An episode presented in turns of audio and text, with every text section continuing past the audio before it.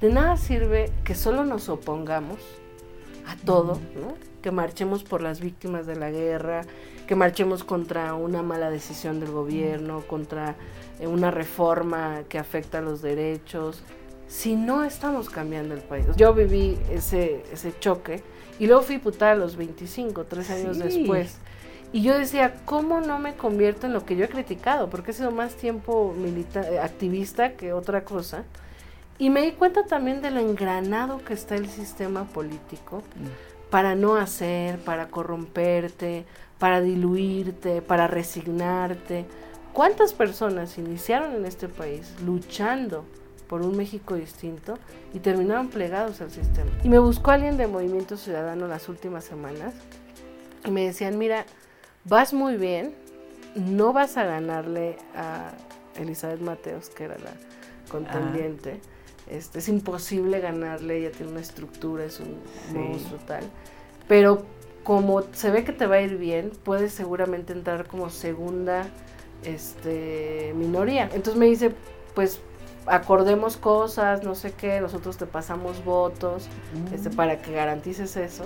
Entonces, claro, te imaginarás a los 25 años, yo como que nunca eso, pues súper asustada, yo dije, claro que no, prefiero perder antes que pactar con cualquier cosa, ¿no?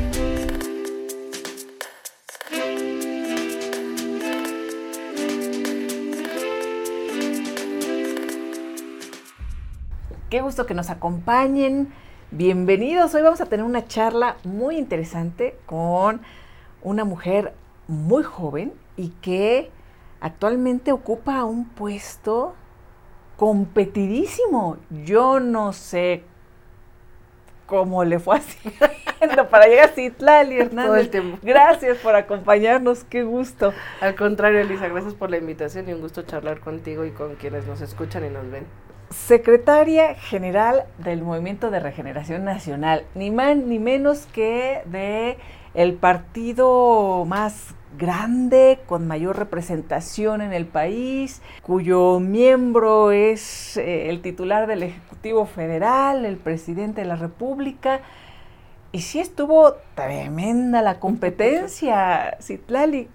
¿Cómo le hiciste? Platícanos. Pues mira, yo en realidad eh, todos los espacios, los encargos que he tenido en los últimos años, porque además ha sido muy acelerado. Sí. O sea, pasar de ser simpatizante a ser militante, a ser diputada local, senadora, y ahora estoy en la dirigencia nacional, lo cual me honra y me llena de mucha responsabilidad, por supuesto. Ha sido sin buscarlo realmente, ¿eh? Eh, ha sido, eh, yo estudié periodismo, quería dedicarme a eso, pero creo profundamente en que este país tiene que ser transformado y bueno, pues eh, después de estar en el Senado, eh, yo estoy convencida de que Morena necesita seguir siendo un partido sólido, firme, eh, después de que perdimos a nuestro presidente Andrés Manuel López Obrador como presidente del partido y se fue al presidente a, gobernar el país, pues el partido entró como en un impas. Bueno, decidí participar en este método que fue la encuesta. por la proyección que más o menos habíamos tenido desde el Senado. No te convencía tanto, ¿no? El el método. No, nunca, porque violentó nuestros estatutos. Yo creo que el tribunal eh, se excedió, eh, violentó mm. nuestra autonomía como partido, nuestro partido tiene un método, se impuso este tema de la encuesta. Eh, frente a ese escenario, bueno, es, yo creo que inician los riesgos cuando crece un partido. Bueno, decido participar en la Secretaría General y yo te lo diría así con mucha claridad, yo estoy segura de que gané gracias a la militancia. O sea, la militancia mm. reconoce eh, y se reconoce, creo yo. Yo vengo de la base, no pertenezco eh, a una élite política, no, no creo que me he mantenido haciendo la política diferente como la creemos. Bueno, la militancia se desbordó, me ayudó para ganar la encuesta. Eh, y bueno, hoy, gracias a la militancia, por la militancia y para la militancia es que estoy acá. Ahora, estás pues en tus jóvenes 30, ¿no? arrancando toda una vida personal y profesional. Y sí, como tú dices, es que te fue, te fue llegando también, ¿no? Porque decías de, estudiar periodismo, que, que, pues bueno, allá tú, pero bueno, pues hay quienes somos necias, ¿verdad? Y queremos estar en eso, pero qué bueno, estudiaste periodismo. Y después simpatizante y de ahí una carrera muy, muy veloz, muy exitosa. Pero platícanos primero por qué quieres estudiar periodismo antes de llegar a este momento tan importante. Claro. Bueno, yo desde muy chiquita creí y decidí que iba a hacer algo por este país. Es decir, mis papás no se dedican a esto, pero siempre ha habido una... Siempre estuve en un hogar muy politizado. eh, Ah. con A ver, platicas tú, tu mami, Mi madre es química farmacobióloga, realmente... QVP, ah no, QFB. QFB. QFB. Es, Sí. Realmente ella es de Michoacán. eh, ¿Estudió en dónde? Estudió en la Universidad Michoacana, en la Universidad, ay, no me acuerdo cómo se llama, pero Sí. la Universidad Michoacana, Química. química. Mi papá es ingeniero petroquímico, maestro en ciencias. Ah, los ahí dos se, cono- son o- tema- o sea, se se conocieron conocen por, gracias a la química. Así es. Y química en todos los sentidos. Sí, Hicieron exacto. química. Hicieron química, se conocieron en el Instituto Mexicano del Petróleo. Mi mamá en realidad se dedicó al hogar un buen rato. Después mi padre... ¿Cómo se llama tu mami? Mi mamá, mi mamá se llama Sofía, mi papá se llama Fernando. Pues ambos eh, somos cuatro en mi casa. Entonces llegó un punto en el que creo yo que mi papá tuvo la visión de dedicarse más bien como a, a una vía independiente. Decidió iniciar un pequeño negocio. Negocio. Y bueno, pues ahí los dos han estado. Entonces, realmente eh, ellos no se dedican a esto. Eh, sin embargo, mi padre sobre todo siempre fue una persona muy informada, muy eh, al pendiente de lo que pasaba Las en el país. noticias. el Seguidor tema evidentemente de. Andrés Manuel López Obrador, un hombre que se asume de izquierda. Pues yo crecí en ese ambiente politizado, digamos, Ujú. aunque no era la constante, pues siempre había un periódico, se hablaba de lo que pasaba en el país. Y creo yo que desde muy pequeña generé esa sensibilidad eh, y quise yo, decidí que iba a hacer algo por este Mm. país. Pensé que la mejor vía era el periodismo. eh, yo pensaba que por qué, si las cosas estaban tan mal, por qué la gente no abría los ojos. Y pensaba que eh, los medios, el periodismo, era como la herramienta que podía Mm. provo- provocar la participación de la ciudadanía. estudié eso, paralelamente, eh, pues no le perdí el paso a Andrés Manuel López Obrador. Mi primera manifestación fue en el desafuero, yo tenía Ujú. 14, 15 años, eh, y me impresionó muchísimo eh, la participación de la gente, su indignación frente al desafuero Sí. de un gobernante, y entonces, en mi lógica todavía probablemente no tan madura, yo decía, bueno, si todo el tiempo todo el mundo se queja de los gobiernos, ¿por qué la gente sale a defender a este gobierno?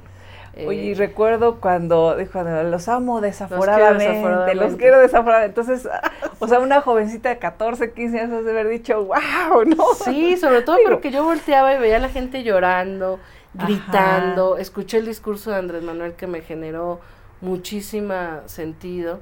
Eh, ¿En dónde estudiabas? Yo estuve en la secundaria. Sí. Recuerdo que en ese ¿En, en qué secundaria? En la secundaria 55, yo soy del oriente de la ciudad, Ujú. en una secundaria técnica en la agrícola oriental. Eh, y yo recuerdo que había como protesta usar, no sé si te acuerdas, el moñito tricolor. Sí. Yo iba a la secundaria con el moñito tricolor. Creo que fue la última vez que. Oye, ¿qué te decían tus compañeritos así Pues- como, oye, ¿de qué va todo esto? Fíjate que a la distancia, mis amigos siempre me dicen que pues yo siempre estuve, siempre simpaticé con Sí. Andrés Manuel, siempre estuve como hablando de política. Evidentemente, pues era rara, ¿no? Pero había respeto. Y tenía maestros que, claro, cuando me veían en el moñito, pues algunos me decían que qué bueno y hablábamos del tema. Eh, de hecho, fue la última vez que, la única vez que falté a la secundaria fue cuando Eh. fui a la marcha, a la concentración eh, del desafuero. Y desde ahí no le perdí la pista a Andrés Manuel. Mm. Fui estudiante en la prepa, en la universidad, eh, formé parte de varios movimientos sociales, eh, como activista, eh, pero no le perdí a la pista a Andrés Ay, Manuel. ¿Eras buen estudiante? Era buena estudiante, creo en la universidad yo tengo una deuda, fue mi máxima. La universidad yo ya estaba muy metida en Morena, eh, formé parte del 132, no pude dedicarme al 100% eh, a la universidad, pero por lo menos de la primaria a, la- a los A primeros la- años de universidad sí. estoy orgullosa. ¿En qué momento te acercas ya al partido como tal? Porque bueno, eras simpatizante, eras una jovencita así muy, muy inquieta, te sentías sola de niña, bueno, sola en, Sí. en ese sentido de, de- ibas con tu moñito y decían, pues, ¿qué le pasa, no? En secundaria. ¿no? Muy politizada, pero tenías ya amigos y amigas con quien tú ibas haciendo esta sinergia o realmente te sentiste así como muy solitaria hasta que haces contacto con, con el partido? Fíjate que sí fue, con, o sea, sí era, era extraño no encontrar más jóvenes. De hecho, en la primera etapa del movimiento obradorista, era poco ver jóvenes. Ah. Después del 2012 yo empiezo a ver los mítines con muchos jóvenes. eh, y sí, en efecto era raro. Yo recuerdo, me acabo de, de acordar que en la primaria tenía una maestra en sexto que admiraba mucho a Vicente Fox, ¿no? Y en alguna tarea, este, nos teníamos que hacer una carta. Digo, no sé si mi, seguro mi maestra por ahí sigue, no sé si la guarde. Y yo le hice una carta de por qué creía en Fox, este, porque lo- los, los argumentos que daba eran como es un buen papá y cuida a sus hijos aunque no tenga esposa. Ajá. No recuerdo que le hice una carta. Entonces era, era extraño, sin duda, ¿no? ¿Y qué le decías en Este, esa carta? Pues le decía que me parecía que era un error, que Vicente Fox era más de lo mismo, este, que yo Ajá. la admiraba mucho como maestra y que reconsiderara su postura, ¿no? este, entonces bueno, sí, sí era como extraño seguramente de repente eso. Pero bueno, no, en realidad eh, la mayoría de mis amigos de esa etapa, yo creo que realmente ninguno este entendía al 100, ahora más, ¿no? Sí. Ya este son más grandes, pero fue hasta el 2012 cuando se da el proceso del 132. Sí. Yo ya me había acercado a las juventudes de Morena e inicié en Morena Cultura con Paco Taibo. Ok. Y en 2012 que se da... ¿Y por qué? A ver, hagamos ahí una pausita. ¿Por qué con Paco Taibo? Ah, en 2012, el 15 de enero, se concluyó un, un acopio. No sé si te acuerdas, yo el, recién iniciaba el Twitter, yo era muy activa en Twitter como ahora. este Y se difundió un video en el que Rarámuri se estaban quitando la vida porque había Sí. una sequía. Sí. Y en Twitter, que era un espacio mucho más habitable, eh, pues varios empezamos a decir, ¿qué hacemos? Hagamos algo. Total que se organizó vía Twitter un acopio virtual. No sabíamos si al día siguiente en la realidad iba a existir. Y bueno, yo llegué eh, a entregar cosas y ahí empezamos a encontrarnos varios. Eh, alguien logró conseguir que el claustro de Sor Juana fuera la sede. Se mantuvo este acopio durante una semana, yo estaba de vacaciones, recuerdo. Entonces estuve toda la semana, día y noche en el acopio. Eh, conocí mucha gente, eh, mucho tuitero, algunos eran simpatizantes, lo supimos mucho tiempo después de- del movimiento, yo ya formaba parte de Morena como simpatizante. Eh, y una de las asistentes era Marina Taibo, la hija de Paco Taibo. Entonces un día que estábamos comiendo, este, ella dice, a ver, nadie nos sabemos nuestro nombre, si no nos lo vamos a aprender, mejor coloquémonos una etiqueta con nuestro, nuestro usuario, ¿no? Entonces de repente veo que se pone Marina Taibo, y yo por supuesto había leído muchos libros de Paco y era muy fan. Sí. Entonces volteo y le digo, ¿eres hija de Paco Taibo? Y me dice, sí, no sé qué. ¡Wow! Y le digo, oye, por favor, tengo mi biografía de Che Guevara, te la traigo mañana. Claro, que me firmes". la firme. Entonces la llevé al día siguiente, le mandé una notita a Paco. Este, que es además un librazo. Sí, bueno, bueno, librazazo, sí, sí. Entonces que- Paco creo que ignoró mi nota, me la autografió muy sin, bueno, nada más Sin chiste. sin Ah, chiste. bien, Para que No, que- para la próxima. No, Próximo que- libro. no, ya después Paco ahora Taibo, Paco ¿verdad? Es, es un maestro y amigo. Pero bueno, y al final se consiguió mandar, recuerdo que reunimos 67 toneladas de acopio, Mm. muy ciudadano. Este y se consiguió transporte para llevar a entregarlo y una se consiguió una camioneta donde solo cabíamos siete personas Ujú. y entonces se decidió ahí en el acopio pues que fuéramos quienes estábamos más activos y me tocó ir a mí eh, más de una semana Con los rarámuris. con los rarámuris ha sido toda una Ah, experiencia Bueno, aquí Brutal. una pausa porque hay que hablar de los rarámuris, pero entonces le debemos a Twitter. ¿No? Eh, eh, mucho de, de- de lo que hoy eh, sucede en el partido, que es ser la secretaria Sí. general, o sea, ¿qué, qué, ¿cómo se van alineando? Cuando tú me dices, es no que no lo busqué, o sea, te fue llegando tal cual, ¿no? Eh, Sí. Citlali, o sea, fue un tema de una plataforma como Twitter, tu activismo, te topaste ahí con Marina, oye Marina, eres la hija de, de Paco Paco. Ignacio Taibo, a ver, que me firme, y acabaste con los rarámuris, muy activa. ¿Qué, qué pasó ahí? ¿Sí, sí estaban viviendo esta, esta tragedia que, que consignábamos no sé si de manera aislada, ¿qué, cuál fue tu experiencia? Fíjate que yo creo que ahí, yo nunca le seguí el paso a Andrés Manuel. Y desde que surgió Morena como asociación civil en el 2009 formé parte. Pero también formaba parte de otros movimientos. Y evidentemente cuando eres joven, a veces te genera mucho sentido esta consigna de no votes, organízate. Y consignas aparentemente más radicales. Pero yo pienso que ahí tuve un quiebre.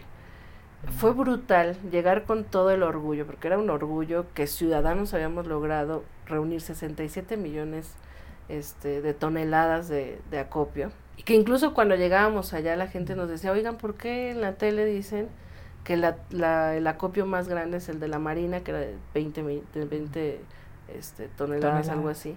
No lo televisaron, no le dieron como la importancia, pero cuando llegamos nos dimos cuenta que no era nada lo que llevábamos. Eh, llegamos a Krill, nos acercamos a una comunidad que se llama Cusárare. donde ¿Cómo llegaron? ¿Lo llevaron en qué? Pues íbamos un tráiler, dos tortons, y te digo que alguien había conseguido una camioneta. Fue toda una aventura porque se nos poncharon las llantas, nos tuvimos que quedar un día a Zacatecas, pasamos por el Triángulo Dorado. Este, les tomaban ahí como registro de dónde son, de dónde vienen, porque está ahí como muy controlado también. Sí, alguien había hecho contacto con las autoridades en ese momento y le daba seguimiento. Eh, pero sí fue todo porque no contábamos con el retraso de, que se poncharon las llantas, ah. Eh, el tráiler más grande, eh, un día que tuvimos que quedarnos en Zacatecas por, por las llantas, el, la verdad es que fue un héroe el conductor porque lo querían asaltar y le querían que se bajara y tal. Entonces bueno, fue todo un tema llegar, este, pero además allá hicimos contacto porque claro, te digo que estaba Marina Taibo, después estaba a los dos días de que me firmó el libro fue Paco, eh, al ah, qué maravilla, y los como que él propuso, dijo, allá yo conozco un historiador, igual contáctense con él. Entonces teníamos como algunos contactos de todos los asistentes al acopio que fueron dando, y ya llegando allá, pues nos estaban esperando, llegamos con algunos días de retraso. Y pues los que conocen allá la zona son los que nos fueron dirigiendo. Y llegamos a una comunidad que se llama Cusárare, que es donde bajan varios este, mm. rarámuris, que llevaban días caminando para llegar. Eh, y cuando llegamos, de verdad, fue brutal, que no era nada. O sea, traíamos el orgullo de habíamos reunido más que el gobierno. No era nada. Probablemente les habría eh, tocado, eh, les habrá durado lo que les llevamos racionalizado para una semana, probablemente, ¿no? Eh, yo la primera, yo soy fotógrafa, entonces evidentemente en ese momento, toda mi etapa de activista y de la primera etapa como simpatizante de Morena, he estado yo del lado de la cámara. De la cámara, eh, eh, por la carrera además, me imagino que lo que más... Sí, un, poco, pero desde chiquita también ah, siempre me gustó. Ajá. Mm. Entonces, y tengo por ahí una foto, te las ah. compartiré. Sí. lo primero que vi cuando yo llegué fue una señora, todo el, el terreno árido, este Así cuando la tierra se ve que hasta la ves y te da calor. Sí, sí. Y en el centro una mujer rara morí con un palito, este, que llevaba horas picando la tierra y sacando, llevaba un puñito de, de, ramas, llevaba horas y eran como quelites. Entonces le preguntaba, oye, ¿qué va a hacer? ¿Cuánto tiempo? No, pues llevo horas y con esto voy a comer las próximas semanas con sal y en agua. Mm. Entonces, claro, la sequía era brutal. Mm el impacto fue brutal. La manera, por supuesto, en la que se organizan las comunidades indígenas siempre es un aprendizaje, ¿no? Eh, allá están las figuras de los gobernadores. Había una gobernadora mujer, lo cual me, también me impactó y me gustó mucho. Eh, y nosotros les decíamos, bueno, ¿cómo lo, lo repartimos? Y ellos decían, nosotros pensábamos pues que a los que venían de más lejos, ¿no? Ellos decían, no, no importa si vienen más lejos o más cerca, hay que iniciar por las personas con alguna discapacidad, por mujeres y por niños, este, y a raíz de eso empezamos a repartir. Pues los gobernadores pensamos que nos iban a pedir más, incluso como en esta lógica a veces que ya traemos este medio descompuesta, pues algunos compañeros le estaban dando más, ¿no? De, de, las despensas que se fueron armando y los gobernadores decían, no, nosotros igual que, los demás y hasta el final, porque somos las autoridades. Entonces, claro, esa manera en la, en la que se ejerce el poder, en la que se entiende eh, la colectividad, etcétera.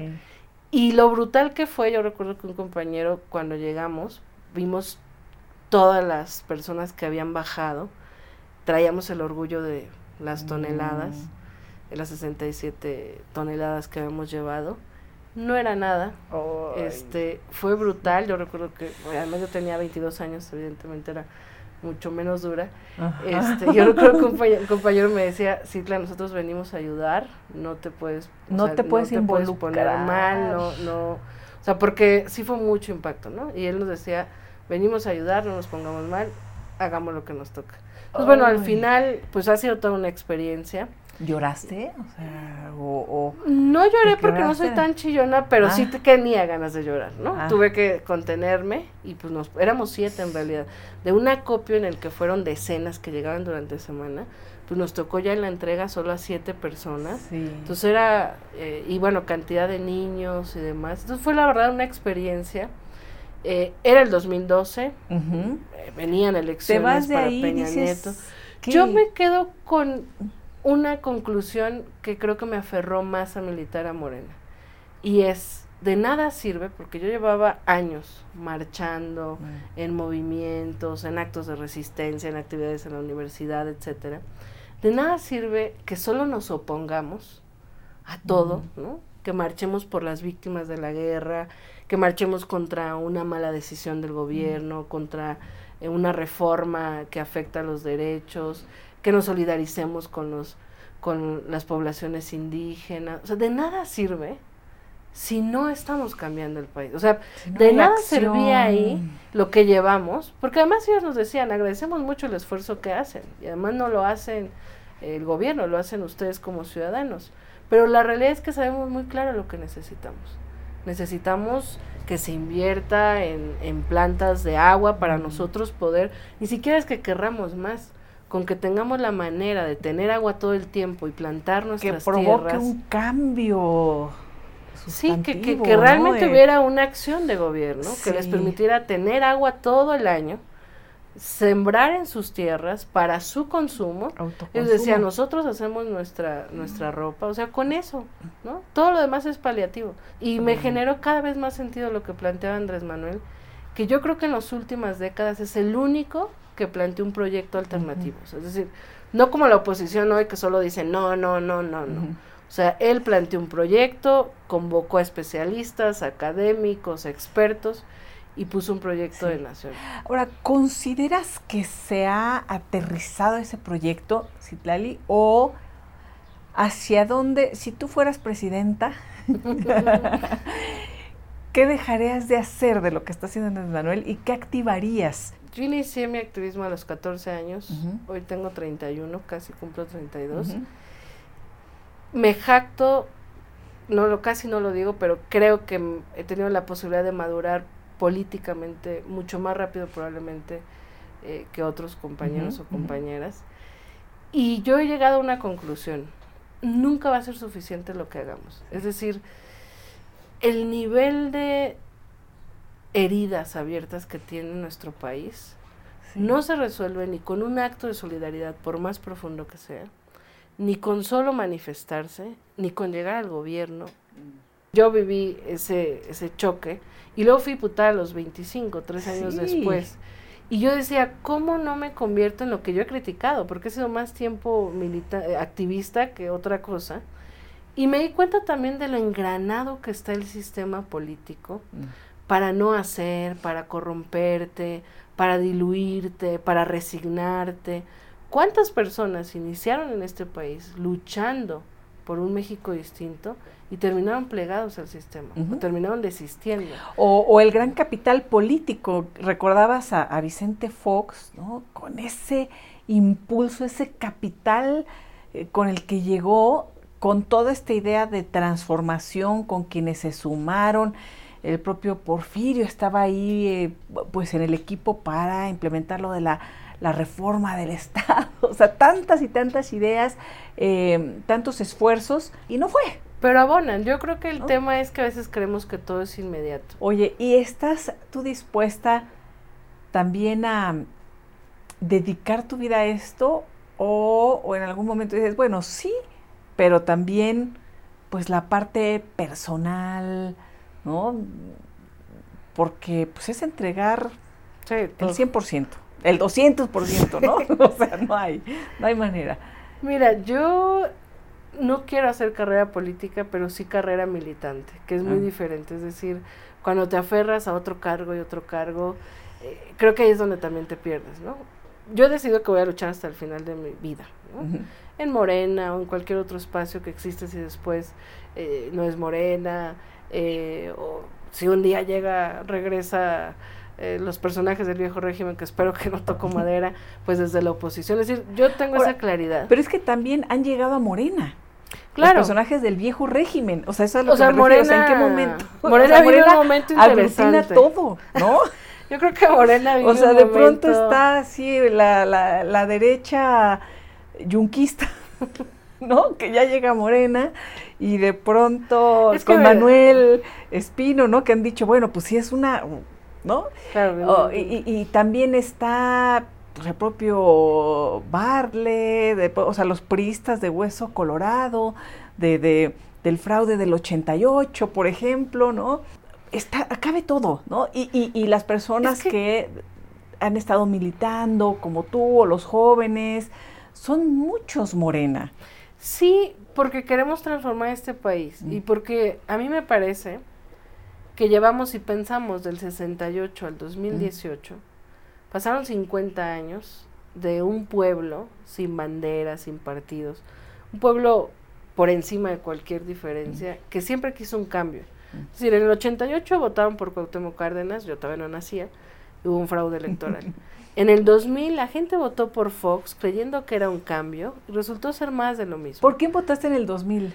Yo no no, ah, no, 2000, eras, no, no 10 podías, no, sí, no, no podías, No, claro, yo solo votaba por Andrés Manuel. Claro, haciendo cuenta, no, todavía Sí, no. no, no. En el 2002, en el 2006. O ibas al ejercicio de los niños que votaban, no, Sí, no te tocaba Sí. Sí, sí. Este, en el 2006 yo tenía 16 años, no voté, pero estuve en las luchas eh, contra el fraude porque lo sentí como si yo hubiera votado. Sí. Este, pues hubo un fraude electoral, en el 2012 hubo la más grande compra de votos que hayamos visto. O sea, fue hasta el 2018 que este ánimo del pueblo de cambio que se manifestó en distintas etapas, pues se concretó con Andrés Manuel López Obrador, como se pudo haber concretado eh, con Cárdenas, o si Fox realmente no hubiera sido más de lo mismo, este que ya lo sabíamos algunos, pues hubiera sido el cambio concretado con él. Se concreta con Andrés Manuel. Y por supuesto en 50 años están los priistas que venían desde una lógica nacionalista, yo creo que Bartlett eh, más allá de toda la trayectoria, cuando tienes una trayectoria tan larga, un juicio único puede ser este equivocado, pero Bartlett es un nacionalista, siempre ha defendido eh, la energía, por ejemplo, ¿no? Hoy está, es uno de los principales defensores de la reforma eléctrica, que lo mismo que siempre ha defendido, ha luchado contra la privatización del petróleo, etcétera.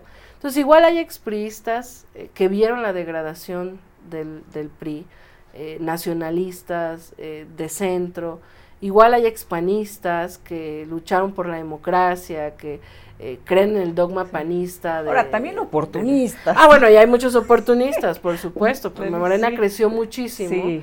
Y viene de una lucha de izquierda. La gran mayoría Mm. de los que estamos eh, venimos de la lucha social, del movimiento. Y claro, después del 18, después del 15, del 2015, Sí. que tuvimos el la primer gran triunfo en las elecciones intermedias y en el 18 más, pues llegaron muchos oportunistas, sin duda. sí. Pero a mí me parece que ahí está el reto y es una de las principales razones por la que yo decidí dejar el Senado Mm. y venir al partido. Yo creo Acá. que Morena no puede echarse a perder. Morena no puede perder la esencia con la que creció, ser un partido diferente, eh, construir una cultura política distinta, no replicar los vicios de la política tradicional, la revolución de las conciencias, la organización de la gente.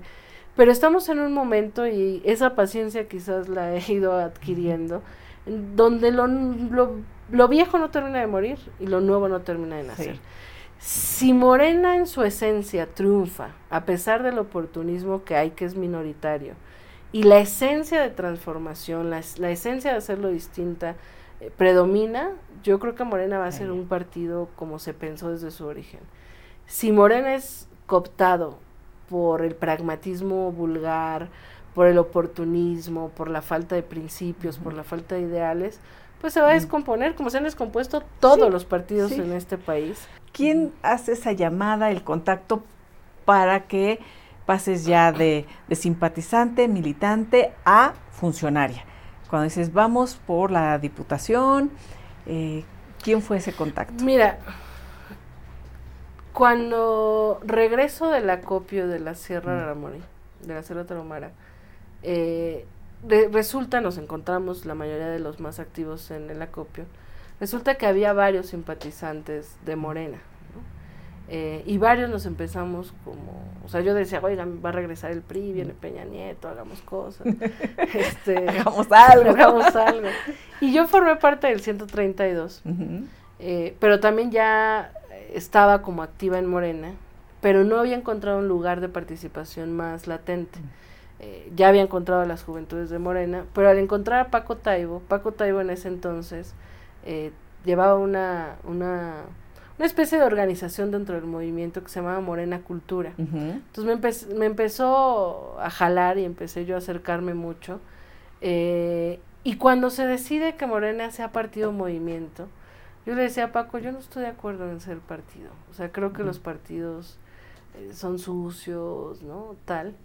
Y él decía, a ver, veamos los estatutos. Plantea que lo más importante de Morena son los comités de base. ¿no? Pues váyanse a hacer sus comités de base. Entonces yo, atendiendo su recomendación, regreso, porque toda mi militancia pues había sido fuera de mi colonia, fuera de mi alcaldía. Regreso a mi colonia, eh, busco quienes eh, estaban activos en Morena. Eh, mi papá... Es Iztacalco, Iztacalco. Sí, sí. Mi papá ya estaba eh, con un grupo de señores, este, y le digo, oye, pues yo quiero militar acá. No me había dado cuenta que él ya estaba participando ah. con, con, personas. Eh, y encuentro a unos jóvenes y entonces nos juntamos y entonces eh, hicimos los primeros comités de base de la agrícola oriental y de Iztacalco en esta interesante combinación entre la experiencia y la juventud, en una cosa muy intergeneracional. Y empezamos a hacer las primeras actividades del movimiento, del partido, empezamos a afiliar, a informar sobre las reformas estructurales, a tener cineclubs populares, a llevar, pues teníamos cantidad de intelectuales, que bueno, ahora ya es más difícil este quizás verlos porque están en distintas tareas, pero bueno, igual invitábamos a Paco Taibo, a Armando Bartra, a Irma Erendira Sandoval, a John Ackerman, a hablar, ¿no?, de los temas eh, y era realmente a veces llegaba poquita gente, pero hacíamos actividades en la agrícola oriental, que era fundamentalmente donde participábamos. Y cuando se da en 2015 la definición de candidaturas, realmente éramos un puñado los que estábamos mm. activos. Y entonces el Estatuto de Morena plantea tres métodos de elección. Por consenso, por encuesta o, en el caso de las plurinominales, después de una asamblea, por sorteo o insaculación.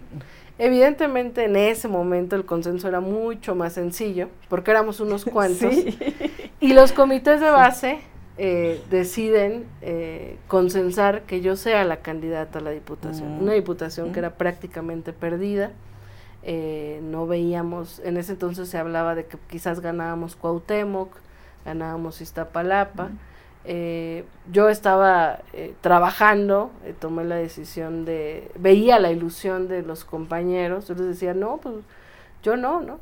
Y ellos decían, no, sí, porque hay que impulsar a los jóvenes y hay que mm. entrarle. Entonces decidí dejar de trabajar, bueno, hubo un tiempo en que dobleteé.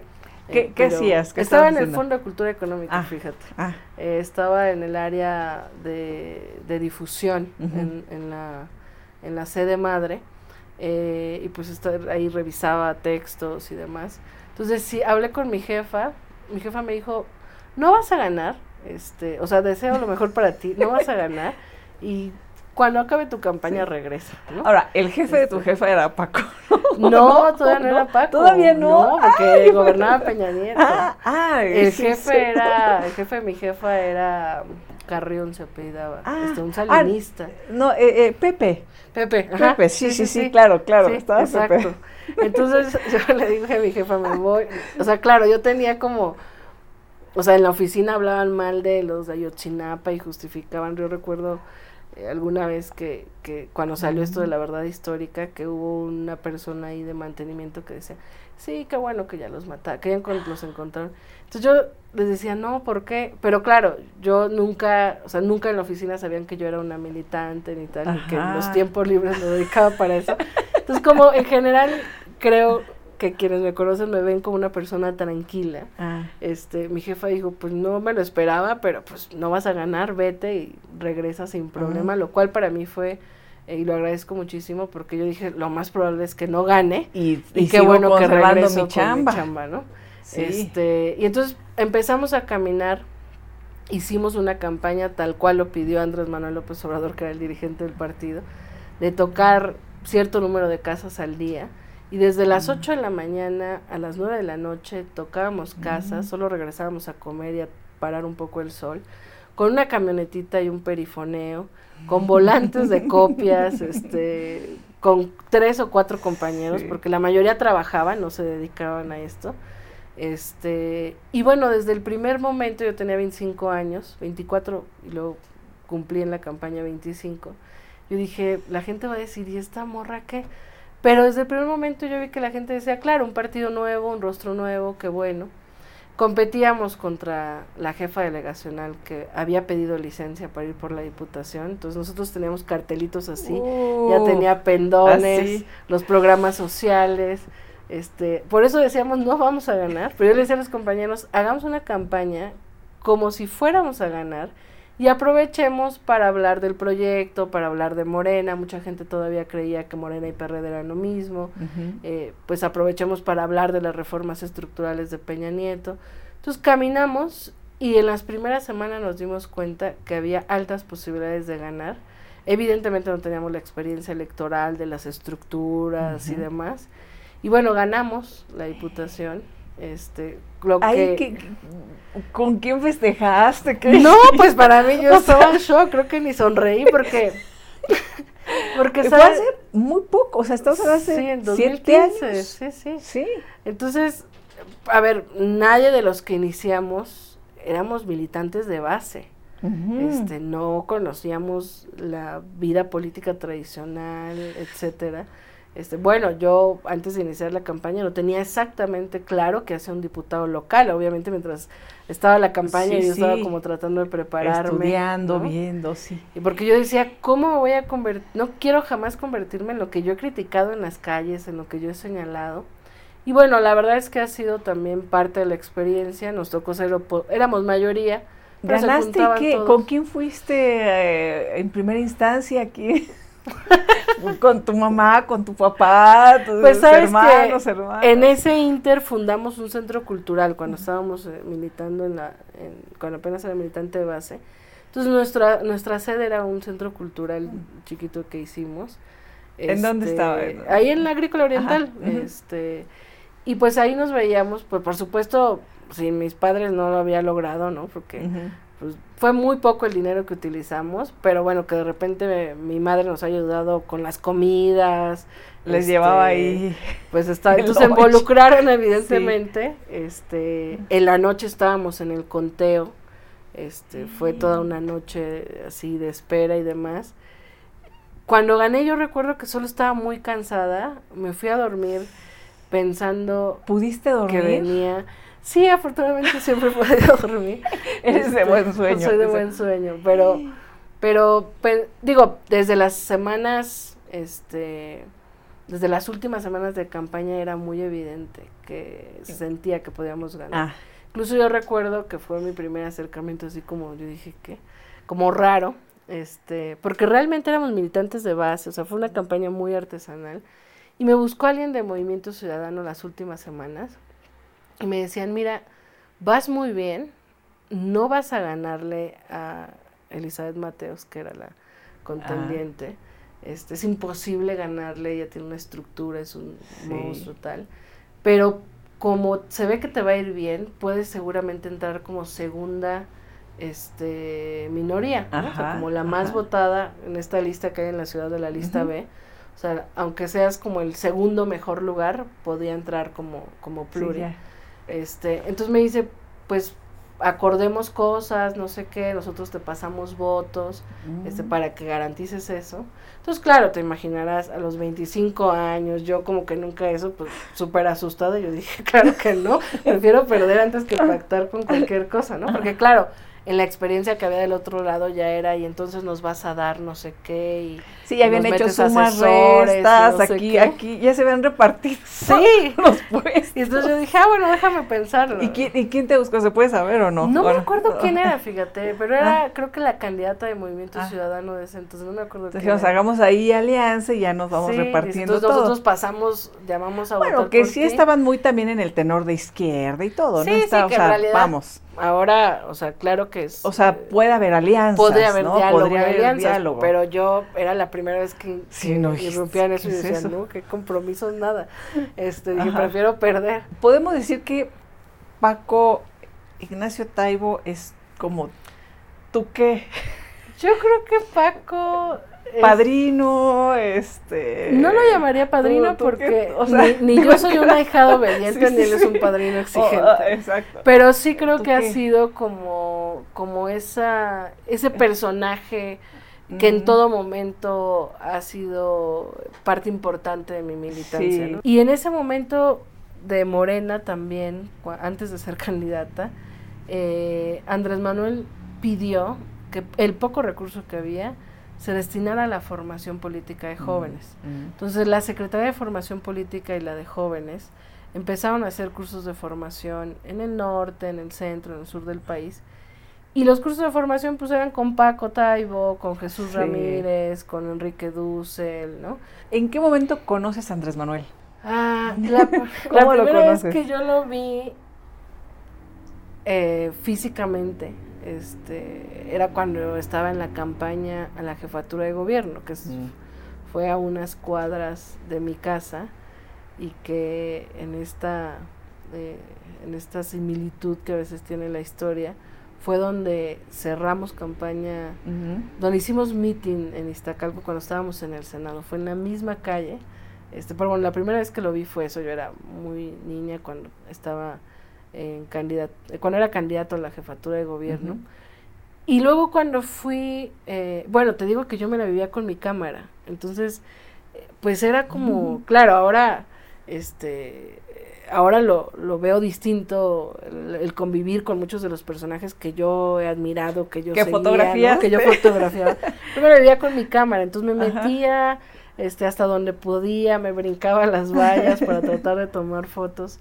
Este, y pues por supuesto siempre, la primera vez que lo saludé creo que fue en algún, este, pero de simpatizante, ¿no? De, Sí, sí, sí. de fan, Sí. este, en algún meeting del desafuero, creo que fue en el, una de las marchas que hubo, una marcha del silencio que yo recuerdo Mm. que hicimos, este, y en algún, eh, él iba hasta adelante de la marcha, yo recuerdo que ahí pude saludarlo y bueno, yo era muy joven y me súper emocioné y demás, porque siempre yo lo había fotografiado, pero ya digamos dentro de la militancia, Sí. Eh, formé parte del primer comité ejecutivo delegacional de Iztacalco. Mm. Eh, cuando te digo que no había nadie, se hacen los comités de base, eh, después empieza la formación del Mm. partido mientras estaba dando el tema de la afiliación. Y la estructura que sigue siendo así es el Comité Ejecutivo Nacional, los comités estatales y los comités municipales y los Ujú. comités de base. Eh, entonces formé parte del primer comité ejecutivo delegacional en la Secretaría de Cultura, eh, porque yo venía justamente de la militancia eh, con Paco, eh, y Andrés Manuel en este constante caminar por el país, pues en una de sus visitas a Iztacalco, pues le tocó al Comité Ejecutivo Delegacional estar arriba en el templete, ¿no? Entonces pues ahí lo, lo saludé y demás. Sí, es la primera vez que él te identifica, digo, ya como Sí, eh, es la primera vez que ¿no? Ahí en ese momento. Sí, Mm. Probablemente, a lo mejor todavía no. Yo creo que sí. Pero la que sin duda sí es cuando fui candidata a diputada local y nos toca un evento de pre-campaña y uno de campaña con él. El de pre-campaña yo recuerdo que me tocaba no solo, solo estar, sino hablar. Entonces, Mm. por ahí está el video en YouTube. Este, El de el pre-campaña. de pre-campaña a la diputación local Sí. en Iztacalco. Y estabas nerviosísima. Nerviosísima, porque al lado estaba al lado estaba Andrés Manuel López Obrador, este, que me iba a escuchar cuando yo toda, llevaba años escuchándolo, ¿no? Eh, preparamos un discurso con varios compañeros de los comités, este, y ya habíamos empezado a recorrer las calles y a ver varios problemas. Entonces, bueno, por ahí está el video en YouTube, este, pero, y además yo hablaba como mucho más, no sé, más joven, este, pero bueno, estaba nerviosísima, eh, Andrés Manuel como que le prestó atención, porque claro, yo creo que eh, Andrés Manuel, si hay alguien que ha impulsado el relevo generacional en este movimiento ha sido Andrés Manuel, ¿no? Entonces hubo un tiempo en el movimiento donde no había jóvenes.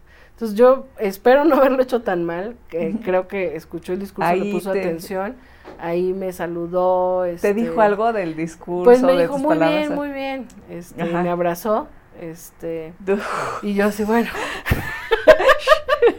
y luego pues ya nos tocó otro evento este en campaña organizarlo nosotros entonces era y, y Andrés Manuel tiene un método cómo se organizan ahí por ejemplo para descansar, para comer, para eh, en dónde se quedan, en dónde se hospedan, o sea, ¿cómo es ahí?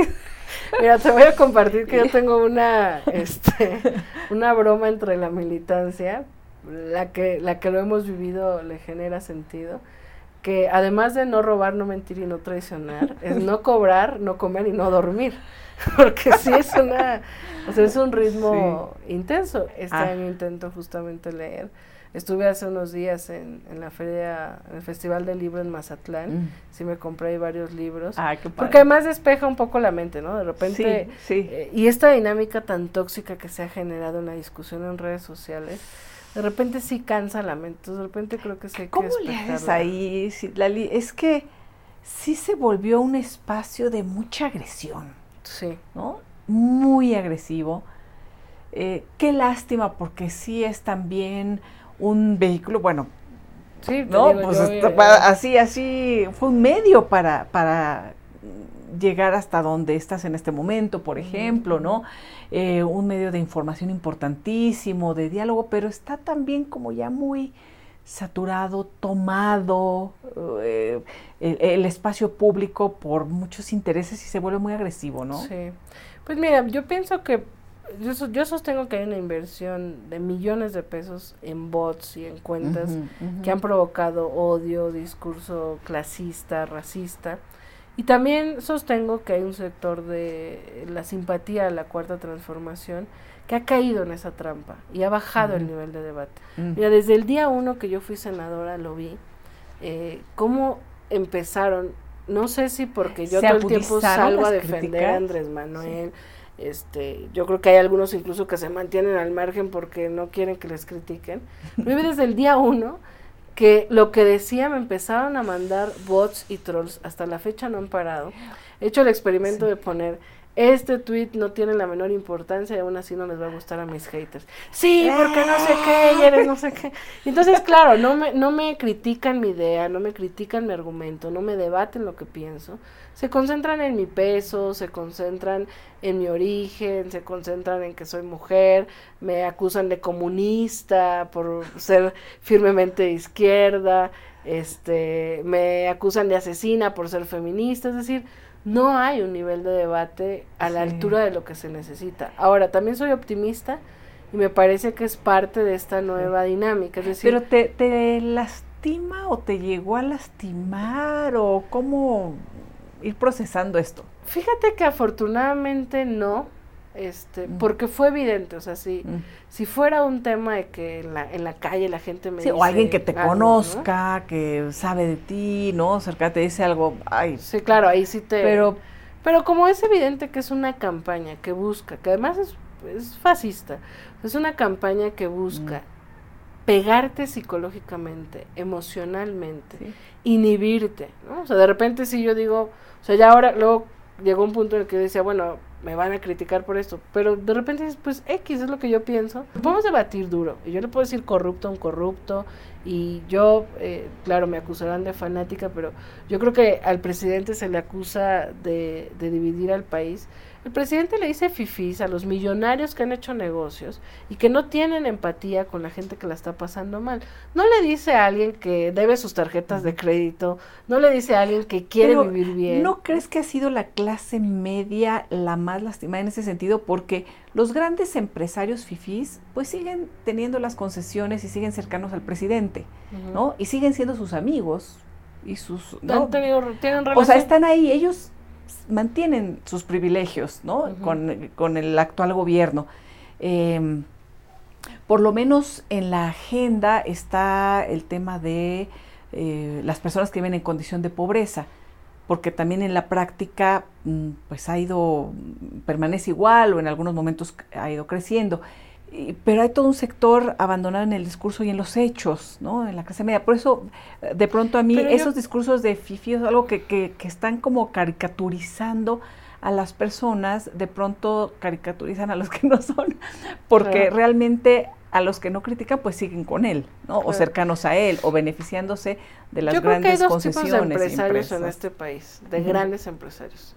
Grandes empresarios que han sabido transitar según los cambios de gobierno. Andrés Manuel López Obrador habla, por ejemplo, de Carlos Slim en su libro como un hombre, un empresario institucional, es decir, sabe cómo mantener una relación institucional con los gobiernos en turno.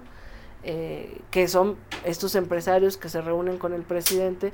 Yo no creo que ahora tengan privilegios, porque ahora se les cobra sus impuestos de entrada, eh, pero que sí hay una relación. O sea, el planteamiento de la cuarta transformación no es que no querramos a los empresarios, es que no gobernemos para los empresarios solamente, ¿no? Eh, y que haya una nueva relación de respeto, no de sometimiento al poder empresarial. Entonces está este sector de empresarios que dialogan con el presidente, eh, que están en todos los proyectos de infraestructura partícipes, este, que hay un, diálogo. Y están otros empresarios como Claudio Quis González y como otros que realmente yo me atrevería a decir, eh, me atrevería a no llamarles empresarios. Creo que son traficantes de influencias que tenían amigos en el poder y que hacían negocios beneficiándose de ser amigos, de tener contratos, etcétera, y que son los que están reaccionando y que a mí me parece eh, que son un riesgo a la democracia. Por ejemplo, Claudio X González sale a, a, llamar a no participar en la revocación de mandato, como muchos otros actores políticos, diciendo que es una farsa. Primero en profunda ignorancia, no conociendo cuál es el proceso de la revocación, que pasa por una validación del INE. Eh, creo que es evidente que en las firmas que se reunieron, firmaron simpatizantes del presidente, pero también firmaron gente de frena que decía queremos que se vaya el presidente. Este, y yo digo, ¿qué momento estamos viendo que hay actores públicos y políticos que llaman a no participar en un ejercicio democrático? ¿No ha este, pactado el presidente con el crimen organizado? Yo estoy segura que no. Eh, no está en diálogo. Eh, Conociendo al presidente, me parece que él jamás... Con los militares que han estado pactando con el crimen organizado, el propio Liberación de Cienfuegos.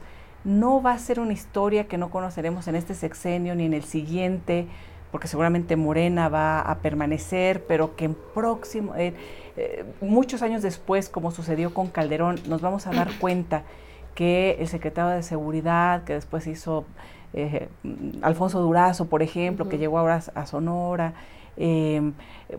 que el el que va a ser embajador en España, Kirin Ordaz de Sinaloa, realmente estaban puestos o palomeados por, uno, por el cártel más poderoso del país.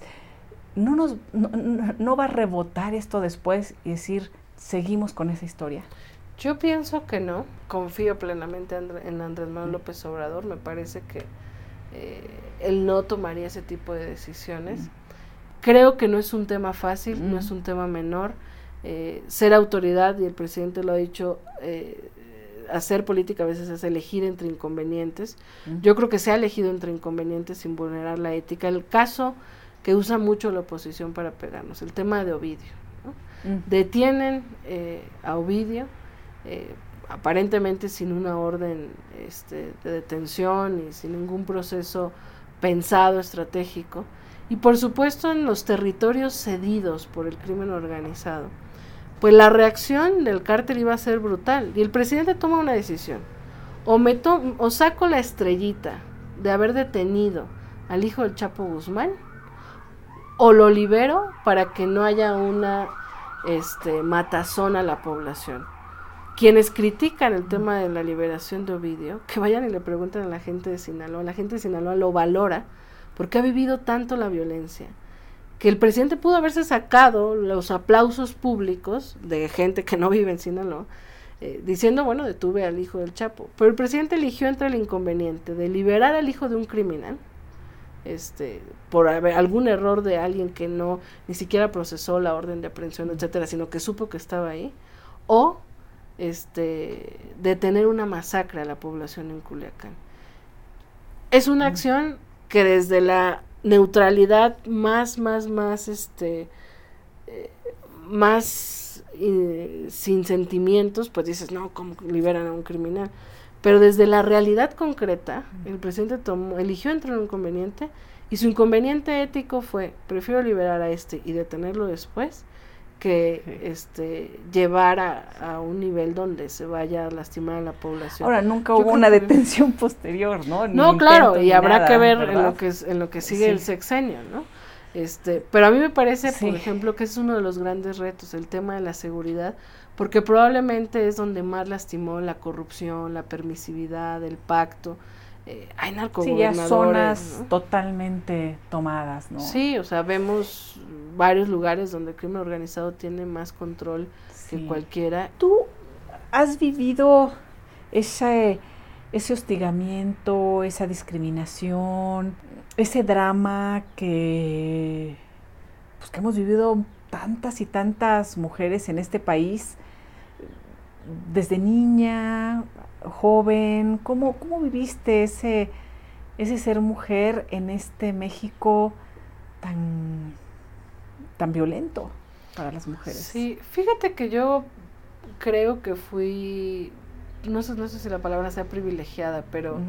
eh, tuve una niñez, una eh, infancia y una juventud feliz, feliz, este, plena, libre. Yo creo que afortunadamente te digo, eh, probablemente nunca se los he dicho, pero creo que mis padres han sido parte esencial en, en esta construcción este, y en esta madurez, porque nunca hubo una, una dinámica de, de limitarnos por ser mujer. En mi casa somos tres mujeres, ¿no? Al contrario, conforme avanzamos, este, todo el tiempo cuestionamos las masculinidades tóxicas de nuestro padre.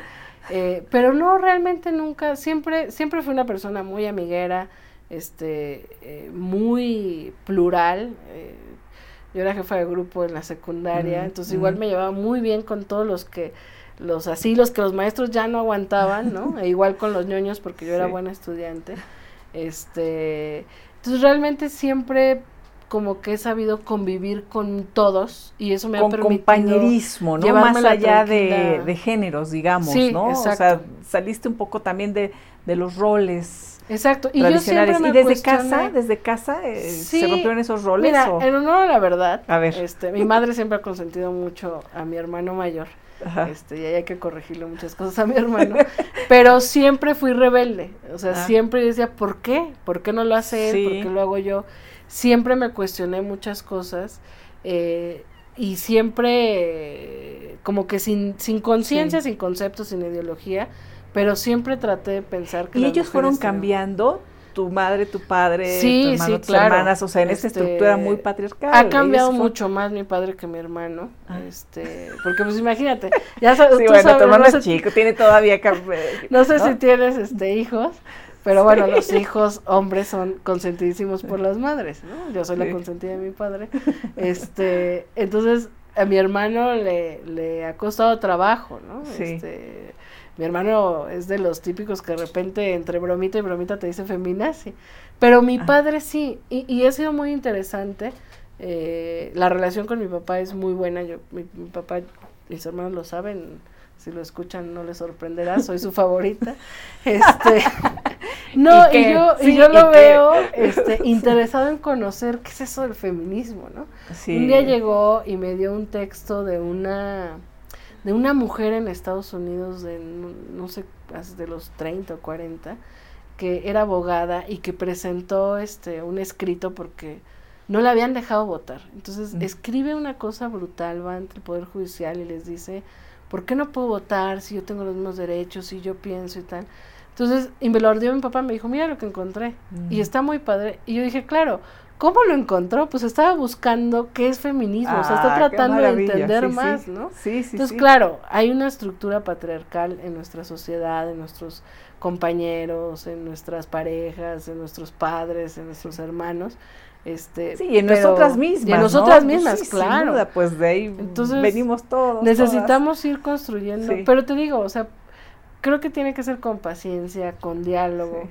Este, hay compañeras que por supuesto dicen quemémoslo todo y no tenemos que enseñarles nada a los hombres porque ya nos han violentado mucho.